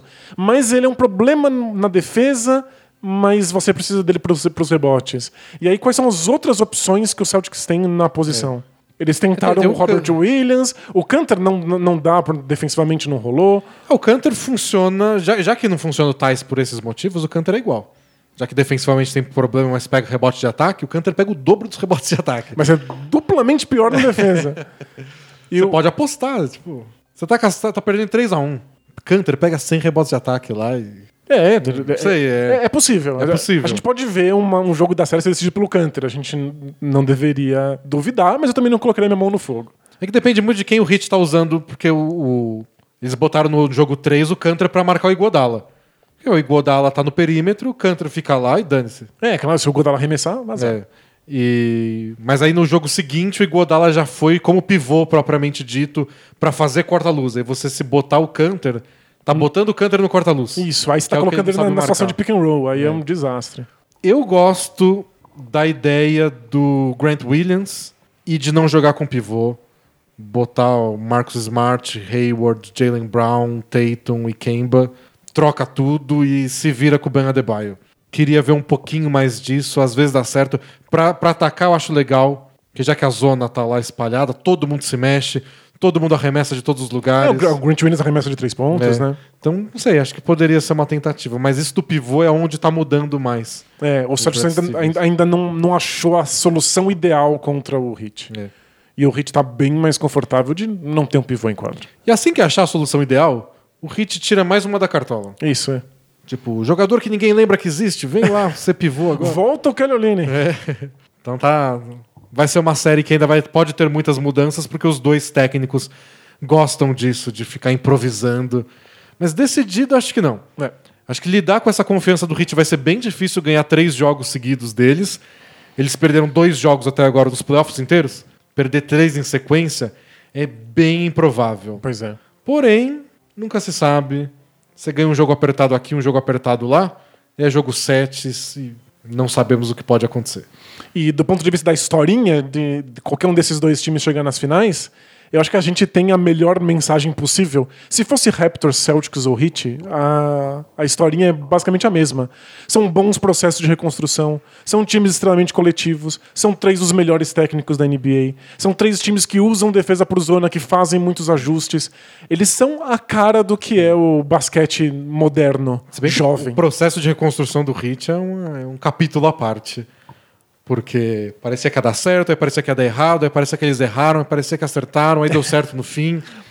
É, né? é, deu certo, mas não deu certo bastante. Eles tiveram que pagar dinheiro demais para esses caras que não eram tão bons assim, e aí eles têm que começar de novo. E aí parecia que não tinha solução, porque eles gastaram demais com esses caras, mas eles encontraram uma solução. É, é, é, confuso, mas é mais um desses times que tem uma estrutura e que mantém essa estrutura por muitos e muitos anos. E o Raptors e o Celtics também estão nessa há muito tempo. Então, os três times são times bem parecidos e são bons exemplos do que é o basquete moderno. O, o Zach Lowe fez um texto sobre a, reconstrução do Heat e falou: e se os Sixers olha para a troca Jimmy Butler e Josh Richardson e fala: nah, não quero. Prefiro perder o Jimmy Butler por nada. É, aí o... aí o Hit não tem como assinar o Jimmy Butler. Eles tinham que fazer uma via troca. Eles não tinham espaço salarial. Aí o Hit não tem o Jimmy Butler. Onde eles estão agora? Ou seja, o Hit deu alguma sorte. Sim, sim. é tipo, o- o- To- Toda reconstrução tem alguma sorte. Faz Mas dá parte. pra ver como é frágil essa, essa, essa reconstrução. É, é, tipo, é mérito do Hit ter, ter criado um sistema que atraiu o Jimmy Butler. Que é o jogador mais chato da NBA. Nossa, é difícil lidar. É difícil lidar. Ele é muito crítico, ele é muito severo e ele quis jogar no Hit. Então, alguma coisa certa você fez pra que ele tivesse esse desejo. Mas talvez o Jimmy Butler não estivesse disponível. E sabe o que é engraçado? O próprio Jimmy Butler já falou sobre isso, de como muito do dessa fantasia de ir jogar no Heat nasceu quando ele jogou junto com o Dwayne Wade no Chicago Bulls. Porque pelo que eles contam, o Dwayne Wade chegou no Bulls e começou a valorizar mais o Heat. Porque ele viu como era o Bulls. É, faz muito sentido. Você vê uma coisa amadora, você lembra É. de como era profissional antes. Só que o fato de não ter segurado o Dwayne Wade já foi visto com, com maus olhos. Tipo, Heat, o que você tá fazendo?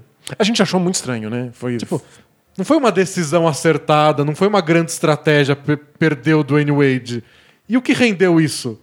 O Dwayne Wade ir lá e fala pro Jimmy Butler como é legal jogar no Heat. E, de, e o Dwayne Wade tava magoado, que não queria ter É. sido liberado do time. Então isso também foi um golpe de sorte. Não sei se foi o grande momento do Pat Riley não conseguir se acertar com o Dwayne Wade. Acabou dando certo. Acabou dando certo, acabou virando propaganda NBA afora. Que ótimo, é.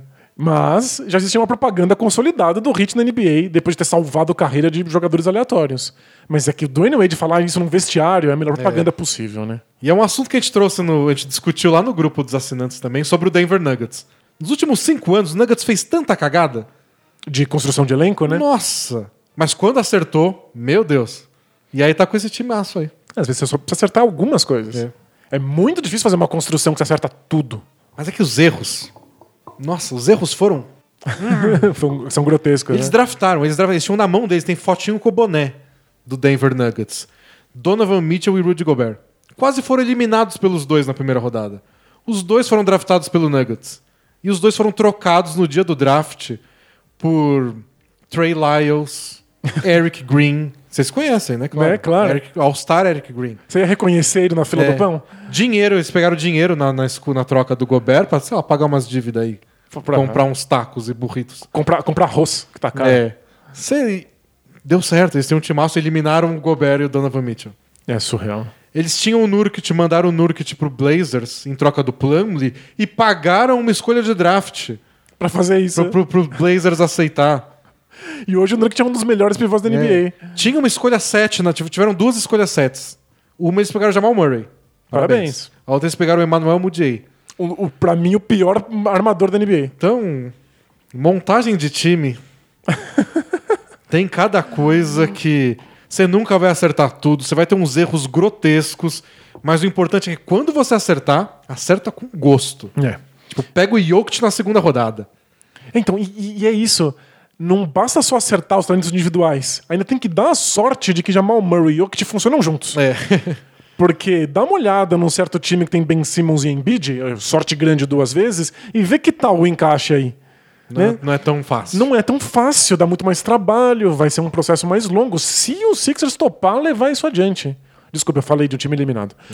Mas o, o Nuggets não tem essa vantagem de que são dois jogadores que fazem muito sentido juntos. A ponto de que a jogada principal é só os dois. É. E eles nem sabiam que o Jokic ia ser tudo isso, eles já falaram abertamente sobre É isso. claro. O que nem é segredo.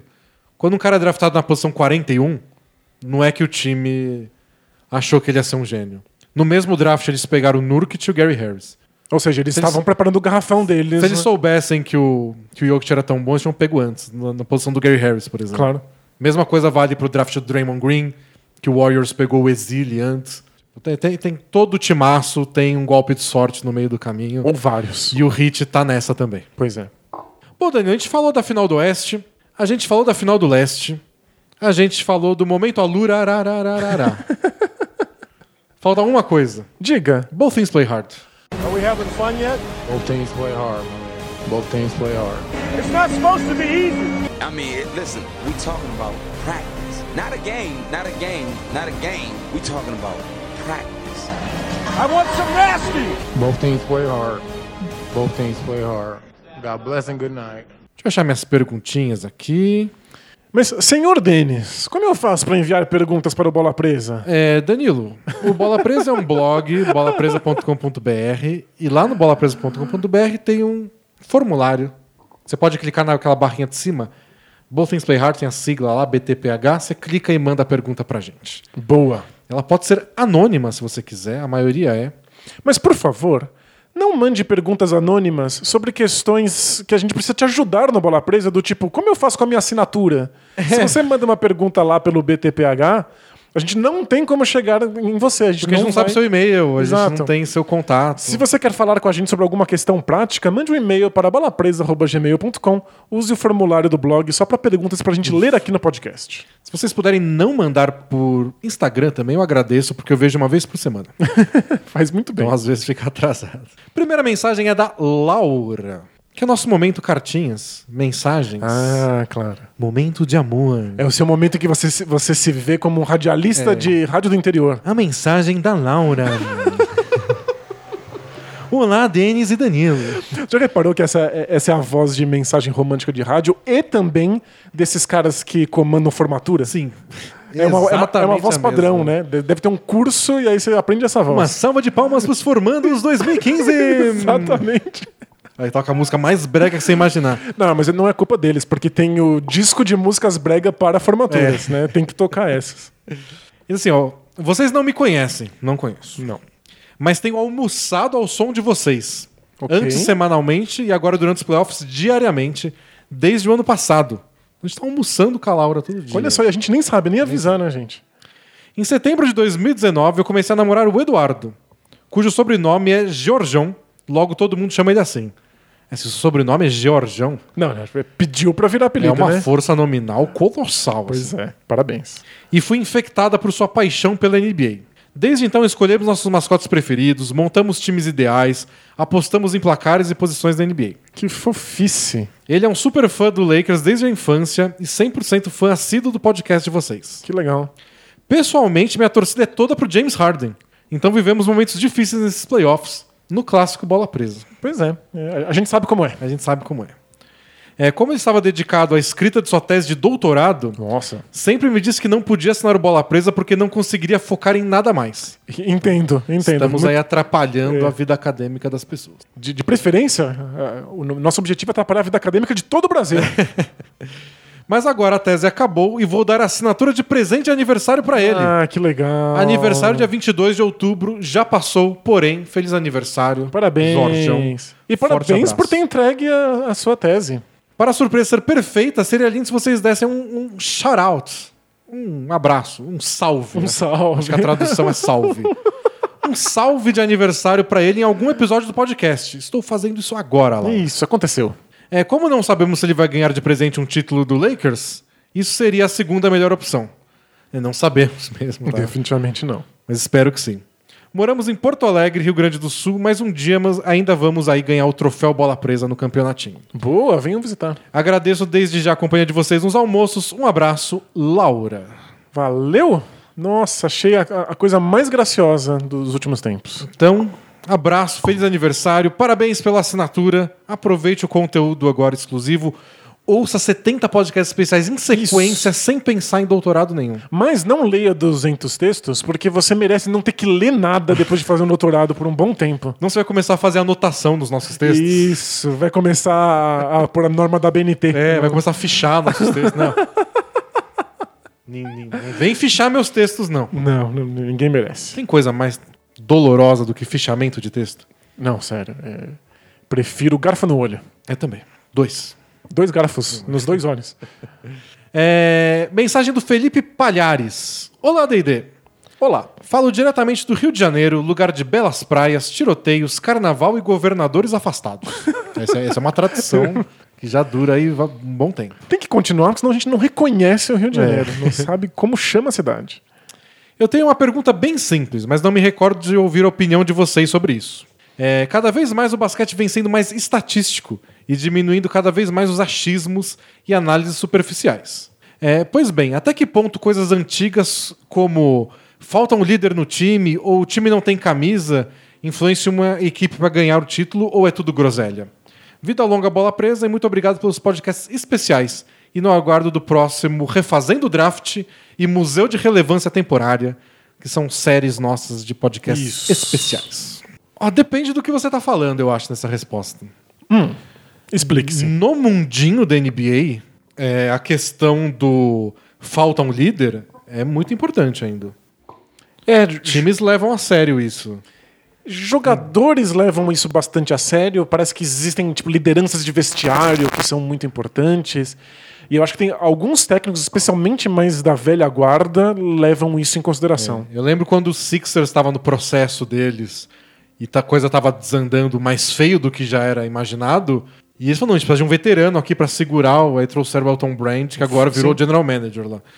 Coitado. Então, acho que isso é levado bem a sério e acho que é pela torcida também. Coisa de camisa, tamanho de time, tradição, Lakers é isso, Clippers nunca ganhou nada. Acho que é uma coisa mais de torcida. É. Eu acho que os- as pessoas que tomam decisões na NBA não levam em consideração. Mas eh, eu acho que as coisas estão mudando. Porque eu lembro que um- dos papéis dessas lideranças, de ter um jogador líder no elenco, era falar como se treinava, explicar qual é a mentalidade correta de um profissional. Eh, lembro que tinha uma época em que alguém falava assim: Você jogou com o Kobe? Fala como é que ele treina, eu quero saber como ele treina. Mas eu não acho que isso vai fazer sentido por muito tempo. Hoje em dia, os times são muito mais profissionais. Você tem os melhores departamentos Ah, possíveis mas- para treino e psicológico e estatística. Ouvindo jogadores novos até falarem sobre isso, eu acho que isso não muda muito, não. Porque uma coisa é você ouvir do cara do departamento, não sei o quê. Outra coisa é vir um jogador e falar com você. É, mas, tipo, antigamente, os jogadores precisavam te colocar embaixo da asa e te ensinar como é que você come, como é que você dorme. Agora tem pessoas que são contratadas pelos times para levar você de carro para casa, que cozinham Então, para você. Mas ele é um cara contratado pelo time. Ele não é um dos seus. Hum, faz sentido. Eu acho que. Eu, eu até publiquei a mensagem do William Hernan Gomes, o espanhol que joga no Hornets, que ele publicou para o Marvin Williams, que anunciou aposentadoria depois da eliminação do Milwaukee Bucks. E ele fez um texto muito bonito, todo emocionado, dizendo que não tinha como descrever a ajuda que o Marvin Williams fez na vida dele por ser o veterano que botou debaixo do braço quando ele chegou na NBA. Caramba. E é coisa às vezes pequena, é coisa de treino, coisa do que comer, coisa do que fazer com o seu salário, que você pode ter um cara do time contratado pra isso, mas é outra coisa. ter É outra um, relação, né? Eu tô na NBA há 15 anos, eu sou jogador igual você. Eu já passei por esses altos Eu já e passei baixos, por tem isso. história. Eu acho que isso não vai mudar. Eu acho que o jogador é uma questão são posições de confiança. E isso tem muito de tem técnico que não tem a confiança dos jogadores. É verdade. E eu acho que isso os, os veteranos têm. E acho que isso não vai mudar tão cedo. Mas assim, vai saber a próxima geração. É, bom, é que eu duvido que hoje tem um, exista um time na NBA que não treina direito. Sabe? Que não tem os melhores responsáveis por treinamento. Mas eu entendo que às vezes você não confia no cara que tá pedindo pra você treinar desse jeito e confiaria É. se fosse um, um jogador. Ou né? pode ter o cara que. O cara do Miami Heat que vai te dar o treino assim você olha, sei lá. Aí o Donis Haslem chega em você. Esse treinador aqui é o mais foda que tem na NBA. E aí você- ah, então, eu vou levar ele a sério. Faz muito sentido. Então, às vezes, seja só uma validação. Perfeito. O time pode oferecer toda a equipe. Não, a gente vai te dar um auxílio financeiro. O que fazer com o seu salário pra você não falir no fim da carreira? E você olha, "Ah, eu faço o que eu quiser com o meu dinheiro. Aí chega o Iguodala e fala, escuta esse cara. Aí você fala, tá bom, vou escutar. Chega o Dwayne Wade e fala: Olha, o hit é sério mesmo. E aí o Jimmy Butler vai pra lá. É. Né? Às vezes você precisa disso. Ahn, próxima mensagem é do fã do distanciamento social. Mas Ninguém é fã, né? A gente faz porque precisa. A gente adota, a gente respeita. É. Fã parece uma coisa que a gente tá torcendo pra acontecer, né? Bom, é que tem lá os, os eremitas. É, não sei. Não sei se foi a palavra certa. Mas assim, precisa rolar distanciamento Isso. social. É importante. Mais um pouquinho, gente. Aguenta- Al- aguenta alguma firme. vacina tem que dar certo, não é possível. Alguma precisa, né? Alguma tem, tem, tem mil vacinas, tem um monte de teste rolando. Uma tem que dar certo. Qualquer nacionalidade. É, não, não, tem, me importa, não nem me um apego pouco. com isso. Não. Bom, ele diz assim: Fala dupla DD, tudo bem? Tudo bom. Sempre fui muito fã de basquete e NBA. Mas conforme o tempo foi passando, acabei me distanciando e deixei de acompanhar mais regularmente. Acontece. Por motivos de pandemia que obrigou todo mundo a ficar em casa, passei a assistir todos os jogos possíveis da NBA e acompanhar o blog de vocês, É que pena que não eram muitos jogos po- possíveis, né? O NBA parou um tempo. do qual já me tornei um feliz assinante. Muito obrigado. Oh, valeu. Virou um dos meus hobbies. Mas tem uma questão que vocês falam bastante que eu nunca consegui entender exatamente. O que seria o tal espaçamento de quadra? Como eu sei se a quadra está espaçada? E o pior, Como saber que alguém é um bom espaçador? Cada palavra que a gente usa, né? É, né, sinto muito. É. É só ficar longe de quem tá com a bola ou tem alguma estratégia nisso? Desculpa se a pergunta for repetida, tenho certeza que já explicarão isso, mas realmente não encontrei nada. Vida longa, bola presa e abraço a todos. Valeu. É, a gente sempre tenta usar esses termos e, eventualmente, ir explicando o que, que eles significam, mas às vezes a gente só esquece, né? São termos que a gente normaliza. Não, certamente no podcast a gente falou uns oito termos aí que ficaram perdidos. Exato. E não tenham vergonha de perguntar. É, quando a gente está muito tempo dentro de alguma coisa, qualquer área que seja, a gente acaba se acostumando com uma terminologia e não é sempre que a gente se recorda de avisar para quem está começando agora. O espaçamento da quadra tem a ver com o espaço entre os jogadores. Isso. Então, o que a gente, quando um time busca espaçamento, ele tá querendo ter espaço para agir. Então, você tem um cara, tipo, o Lakers tem o LeBron. Você quer que o LeBron entre no garrafão e dê uma enterrada. Mas tem espaço para isso? Ou tem cinco caras entre ele e a cesta? É, quanto mais longe tiver um companheiro do LeBron do LeBron, mais longe o marcador desse companheiro tá do LeBron. Em teoria. Em teoria, claro. Porque se esse jogador é o Caldwell Pope, o defensor fala, "É, ele tá acertando a bola de três, vou ficar lá perto dele. E aí você cria espaço pro LeBron. É o Rondo. Aqui o Rondo nem sabe arremessar. Eu vou ficar aqui no meu canto, ficar entre o LeBron e a cesta, e o Rondo pode ficar livre. Então o, LeBron, o Rondo não está sendo um espaçador. Perfeito. O Caldwell Pope está. E o maior problema para espaçar a quadra são pivôs. Porque se você quer que um pivô fique perto da cesta, onde ele é mais efetivo, porque ele é maior, o defensor dele também está perto da cesta. Então, quando o LeBron deixar o seu marcador para trás e infiltrar, o marcador do pivô vai estar pertinho e vai tentar contestar o arremesso do LeBron. Por isso que hoje a gente quer colocar os pivôs o mais longe possível da cesta para levar junto com ele o seu defensor. E por isso que muitos times começaram a colocar um arremessador em cada canto da quadra. Isso, nas Que é zonas o- mortas. É né? o que o Rockets faz. Porque se o cara é um bom arremessador e tá no canto da quadra, você tem que deixar um cara grudado no canto da quadra. Isso Então, é tipo, muito longe da cesta. né? Dos 10 jogadores que estão em quadra, é, quatro estão escondidinhos no canto. Então, de castigo, né? Então todo o resto da quadra fica aberto pra, por exemplo, o Harden driblar e fazer o que ele quer. Perfeito. E aí você fala: não, não posso deixar meu cara escondido no canto. Eu preciso que alguém vá lá contestar o Harden. Aí ele passa pra quem tá no, no- no cantinho, na zona morta, pra arremessar. PJ Tucker. Isso, é. Então é, assim, esse- é assim que funciona. Essa é a Esse- ideia do Rockets. Essa é a ideia do espaçamento. Você deixa o espaço entre os jogadores para que os jogadores mais habilidosos tenham espaço para operar, para agir. E esse é o problema de ter o rondo num time, por exemplo, porque você não precisa marcar o rondo, então ele não espaça a quadra. E geralmente o cara que espaça a quadra é um arremessador, mas não necessariamente. A gente já falou sobre isso.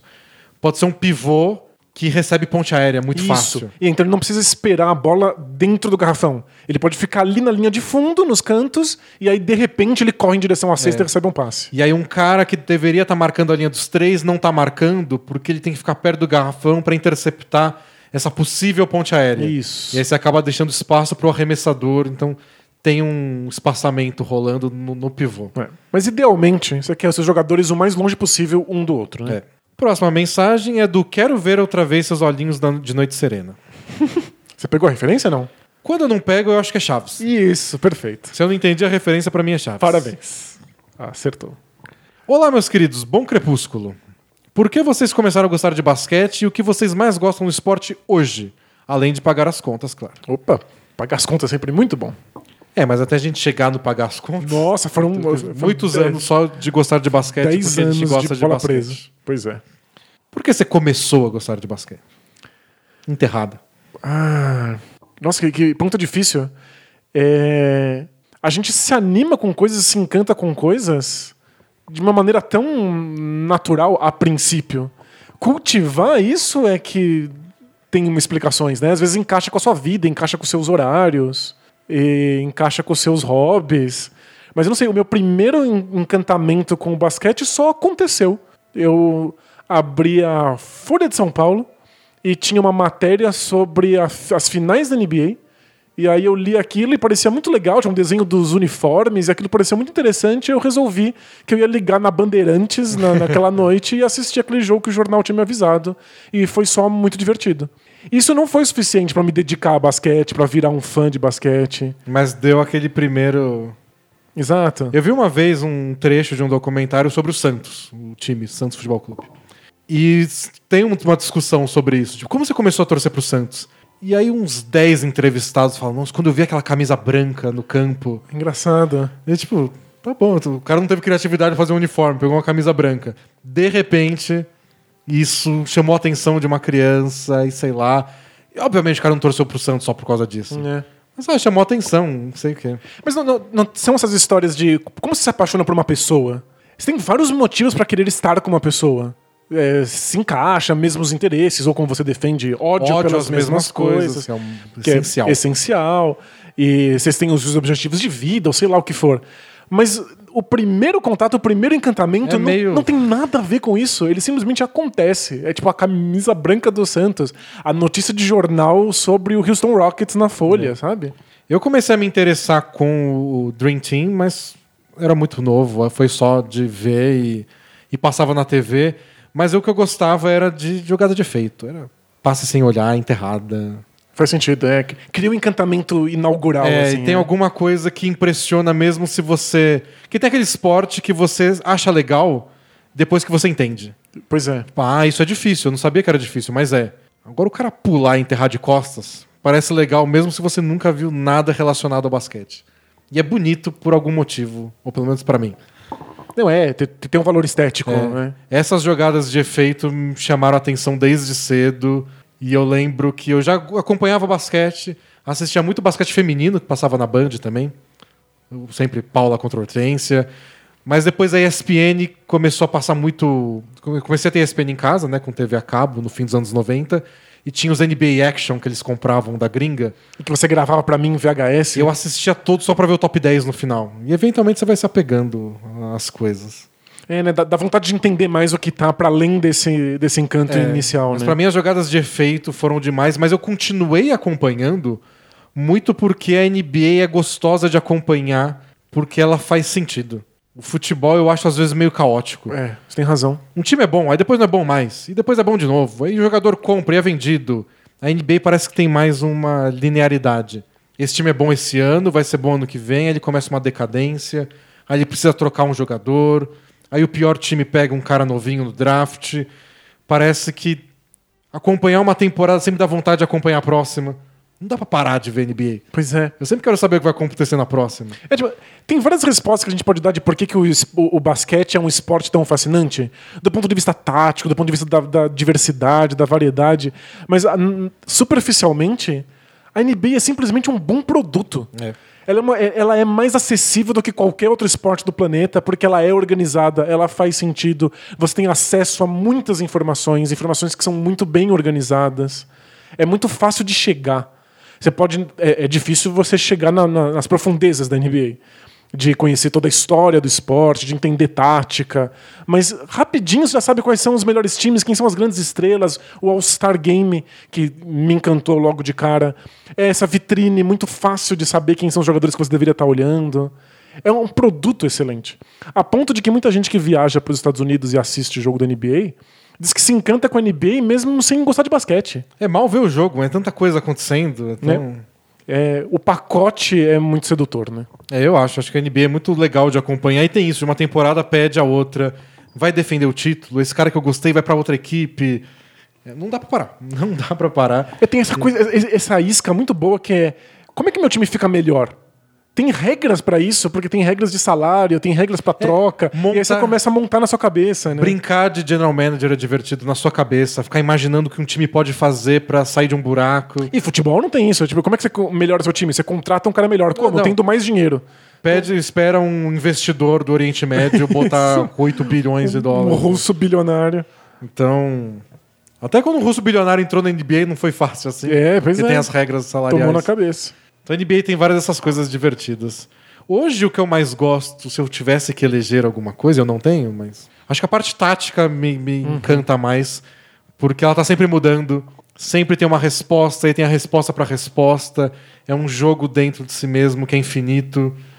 É, gente- como jogadores novos adicionam camadas táticas novas. Porque agora que eu tenho arremessador do meio da quadra, eu posso fazer jogadas diferentes. Que a- gente está aqui há tempo suficiente, não só assistindo, mas acompanhando, trabalhando com isso, para ter visto a evolução do jogo. Como, de fato, os jogadores que surgiram e que pareciam que não valiam nada. tipo Stephen Curry, podem alterar a maneira como o basquete é jogado, né? Nada é demais, coitado. Não parecia que era nada demais quando entrou na NBA. Só Não porque é? ele tinha uma perninha fina, A perna fina, que- tornozelo de vidro. Uma perna fina que torcia o tempo inteiro, não parecia que ia dar em nada. Então, de fato, a gente tá há tempo suficiente pra qualquer pessoa que diz que ah, sempre ganha os mesmos, NBA é sempre igual, a gente sabe que é, essa pessoa tá mais perdida que segue em tiroteio. É, não, a pessoa tá acompanhando dois anos, a final foi igual. A gente, a gente- a gente teve quatro anos de final entre os mesmos times. E as, as pessoas se desesperaram, né? É, Foi muito fica- engraçado. gente, fica tranquilo. Calma, calma. Fica tranquilo que passa. Passa Já foi uma rápido. aberração e mesmo assim passa. É. Mensagem, essa achei muito curiosa, Danilo. Quero saber a sua opinião. Você que teve mais contato com a nova geração, já que você foi professor, Hum, manda. é do Henrico. Olá, D&D. Olá. Só queria compartilhar com vocês algo que eu não entendo o porquê acontece. Hum. Eu acompanhava é, NBA bem de longe, algumas notícias, por causa da NFL. É. Acontece comigo de seguir pessoas que falam de NBA e Isso é- eventualmente elas comentam de NFL. Faz sentido. Então eu sei que alguém mudou de time. Claro, é. assim. Você tem razão. Até que eu vi os memes do J.R. Smith na final da NBA. É, aqui é muito engraçado. E me deu muita vontade de começar a acompanhar. Então, É. parabéns, J.R. Smith, por não saber o placar do jogo E trazer novos e torcedores. trazer novos torcedores. Ai, que fantástico. Mas só em janeiro de 2019 é, comecei de fato a acompanhar de perto e queria um podcast para ouvir enquanto cavalgava jogando Red Dead Redemption 2. E conheci vocês. então, uma soma de Red Dead Redemption 2 mais J.R. Smith nos deu um ouvinte. Incrível. A gente virou trilha sonora É. de um jogo de Velho Oeste. Comecei a acompanhar e me viciar em NBA 2K, que é o jogo de videogame da NBA. Perfeito. E, e virei fã do Brooklyn Nets por causa da sua história de fracasso e pelo D'Angelo Russell. Tá. ok. É que não, é, é que eu entendo. A gente já teve nossa fase 2K. Sim. É, nós jogamos o primeiro 2K quando saiu em 99 e a gente não conhecia tanto assim a NBA. Isso começa a É porque experimentar. tinha time que não passava na TV. Exatamente isso. E aí a gente pegava uns times que a gente nunca tinha visto, tipo Hawks, e você vai jogando e eventualmente você gosta de algum jogador porque ele parece um pouco melhor, né? Mas você nunca gostou do Hawks. Não, não. O Hawks não. O Hawks é um mau exemplo. Mas talvez ele tenha pego o Nets e ele gostou do D'Angelo Russell porque acertava arremesso, sabe? No, no videogame. Mas quando ele saiu do time, mesmo com Kevin Durant e Kyrie Irving, deixei de gostar e não vi nenhum jogo, jogo deles nessa temporada. Vi pouquíssimos jogos em geral, nem playoffs eu vi. Mas joguei NBA 2K quase todos os dias e não perdi nenhum resumo da rodada de vocês no YouTube nem podcast. Só que eu não tenho vontade de ver os jogos. Vocês sabem por que isso acontece? e acontece com vocês? Com a gente não, né? Com a gente, não. A gente tem um trabalho a fazer. Nem se, eu quis- nem se eu não quisesse ver os jogos, eu teria que ver. Mas eu quero. Mas então, isso me traz lembranças de 99 e 2000, quando a gente tava enlouquecido jogando NBA 2K. E às vezes eu ficava jogando NBA 2K o dia inteiro, esperando começar o jogo de noite. E às vezes eu não queria parar de jogar, porque eu tava me divertindo muito. E aí, muitas vezes eu jogava no videogame o jogo que ia passar na televisão. E não assistia o jogo da televisão. tipo, aconteceu comigo quando eu era mais novo e eu tava muito empolgado com o videogame. E eu acho que faz algum sentido você gostar muito da NBA, gostar muito do mundo, mas tá mais interessado em participar, em fazer, em jogar do que em assistir, que é uma experiência meio passiva. E assistir o resumo da rodada e não, quis- e não querer ver os jogos? Eu chuto que é só porque dá pra fazer isso enquanto ele joga videogame. né? A gente é, é companhia pra uma outra coisa. Ele não poderia Sei. assistir o jogo enquanto ele joga videogame. É que eu já li muitas coisas sobre um receio de ligas esportivas, emissoras de TV, de que a nova geração não tem paciência pra ver jogos inteiros de nenhum esporte. Faz, faz sentido. Não só beisebol, que demora dois dias pra um jogo, mas tênis, que demora um dia e meio, ou futebol americano, que demora duas horas e pouco, futebol, que demora duas horas, basquete, e que muitas, muitas pessoas costumam, no caso da NBA, consumir NBA por vídeo de melhores momentos. Faz muito sentido. Então existe um receio de perder essa audiência, de que as pessoas não estão vendo os jogos, elas estão vendo os melhores momentos. O que, que a gente faz com essa molecada? A gente nem sabe por que isso acontece. É, a gente tem uma má impressão, porque a gente vive com uma geração que é obcecada por streaming, de que eles são passivos. De que eles nem estão jogando videogame, eles estão vendo outra pessoa jogar, mas não, eles não conseguem ficar passivamente consu- consumindo conteúdo por muito tempo. O streaming é o lugar em que você conversa, em que você interage, em que você pede, em que você fala com as pessoas. Então, de fato, o esporte tem essa questão. A NBA botou no League Pass do computador um chat pra você ficar conversando com pessoas de todo mundo. Isso, que é uma zona, uma, É uma bagunça. zona cheia de spam.